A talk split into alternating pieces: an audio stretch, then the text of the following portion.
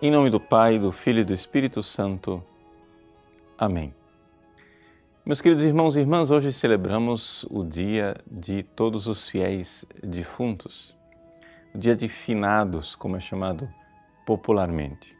Nesse dia, nós somos chamados a sufragar as almas dos fiéis falecidos. O que quer dizer isso e como fazer isso de forma eficaz? Bom, em primeiro lugar, é necessário que você compreenda. A Igreja Católica crê firmemente que no céu só entram as pessoas que são perfeitamente santas. Isso quer dizer o seguinte: que se você morrer na graça de Deus, mas ainda não for santo, ou seja, se você morreu, mas não tem nenhum pecado mortal, você está salvo. Mas isso não quer dizer que você vai para o céu. Porque você só irá para o céu se na hora da sua morte você verdadeiramente chegou àquele estágio de santidade em que você ama Deus de todo o coração, com toda a sua alma, com toda a sua força, com todo o seu entendimento. Se não está assim, você está salvo, mas você vai para o purgatório.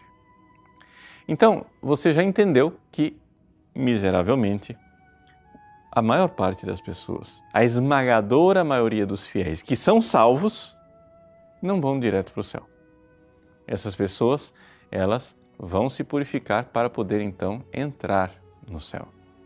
Então é importante você ter isso bem claro. Uma coisa é ser salvo, outra coisa é ser santo. A maior parte das pessoas que são salvas, infelizmente, deveriam ser santas quando morrem, mas ainda não são. Então, elas vão para o purgatório.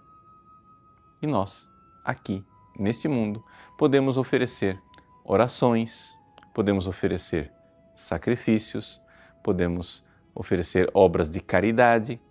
E ao fazer estes atos de amor, nós estamos aliviando estas almas que estão sendo purificadas no purgatório.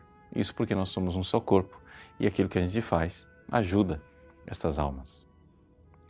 Agora, só para você entender a urgência e a necessidade que nós precisamos de ajudar as almas do purgatório, deixa eu dizer uma coisa da reflexão teológica de Santo Tomás de Aquino. Santo Tomás de Aquino diz assim: Olha, de todas as penas aqui neste mundo, o maior sofrimento possível aqui na Terra foi o sofrimento de Cristo na cruz.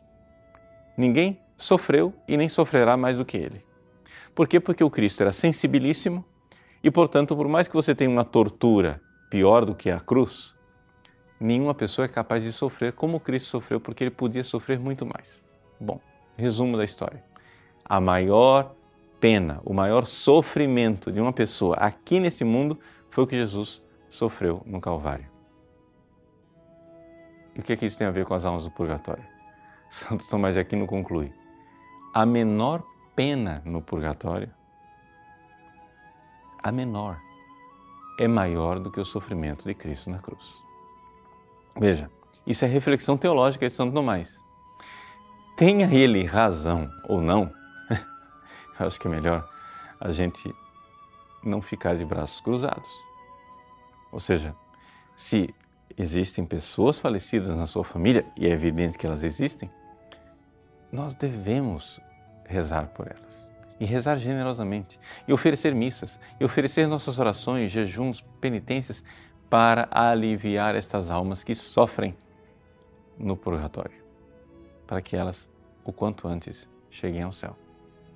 Então, o dia dos fiéis defuntos é o dia em que nós, como igreja, como um todo, oferecemos nossas orações pelas almas dos fiéis defuntos, até mesmo por aquelas almas que ninguém se recorda de sufragar, que ninguém se recorda de rezar por ela. Rezar pelas que mais necessitam da sua misericórdia. É por isso que Nossa Senhora em Fátima nos ensinou a dizer aquela oração que a gente repete no final de cada dezena. Ó oh, meu Jesus, perdoai-nos, livrai-nos do fogo do inferno. Levai as almas todas para o céu. Quais almas? As do purgatório e socorrer principalmente as que mais precisarem, as almas do purgatório mais necessitadas.